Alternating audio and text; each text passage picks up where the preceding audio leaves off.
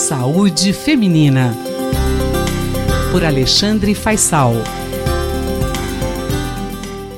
Chegou o momento de você saber mais informações sobre as pesquisas na área da saúde. Eu sou a Miriam Ramos, eu converso hoje com o Dr. Alexandre Faisal, que é médico, pesquisador científico do Departamento de Medicina Preventiva da Universidade de São Paulo.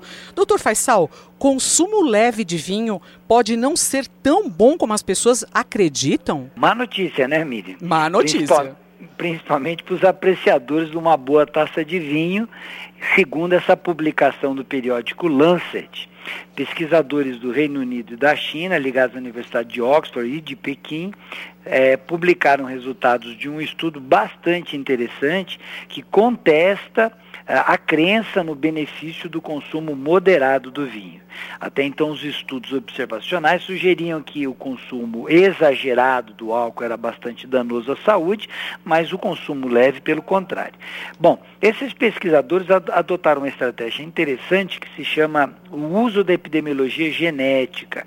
É, esse estudo foi conduzido na Ásia Oriental, onde lá duas variantes genéticas comuns, são genes, né, respondem conjuntamente pela grande diferença absoluta na ingestão média de álcool. O que quer dizer isso? É que pessoas que portam essas variantes genéticas têm um determinado metabolismo de consumo do álcool que os leva a ter um desconforto e um mal-estar muito grande quando consomem é, muito álcool. Então a pesquisa seguiu por mais de 10 anos, mais de 500 mil adultos chineses. E aí os resultados mostram que 33% desses homens chineses bebiam álcool na maioria é, da, das semanas, em comparação apenas a 2% das mulheres. Mas o dado mais interessante, mais impressionante da pesquisa é que o consumo diário de uma ou duas doses de álcool aumentou o risco do acidente vascular cerebral entre 10 e 15%. E no caso de um consumo de quatro doses diárias, o risco ainda era maior, 35%. Para conceituar o que, que é consumo de, de álcool, eles consideraram que uma dose era definido como uma taça de vinho ou uma garrafa de cerveja ou equivalente para outros tipos de bebida alcoólica.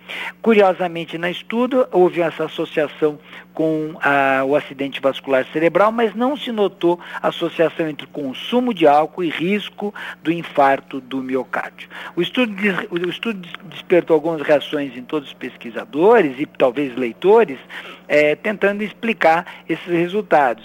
E talvez uma das explicações é, possa estar na metodologia da pesquisa, que focou mais o uso de destilado e cerveja e muito menos do consumo de vinho, é, para poder explicar, então, por que, que houve essa associação com o derrame, o, o AVC, e não com o infarto. Né? Mas, de qualquer modo, a, a mensagem da pesquisa é que não há um consumo seguro de álcool.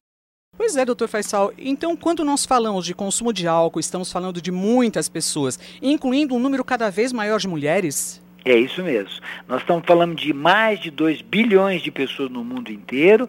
Agora, a curiosidade é que alguns estudos também já apontam que há um crescente número de mulheres que estão consumindo cada vez mais bebidas alcoólicas.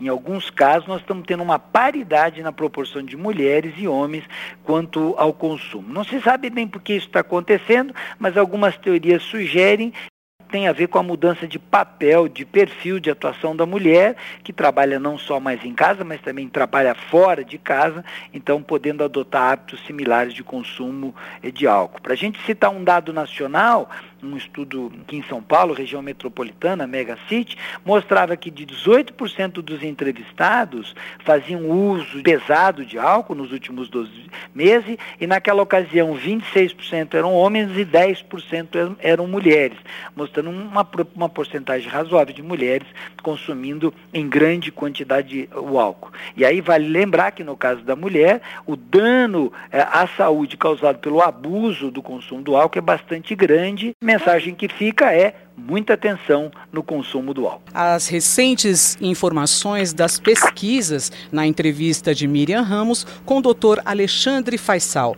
médico pesquisador científico do Departamento de Medicina Preventiva da USP. Saúde Feminina. Por Alexandre Faisal.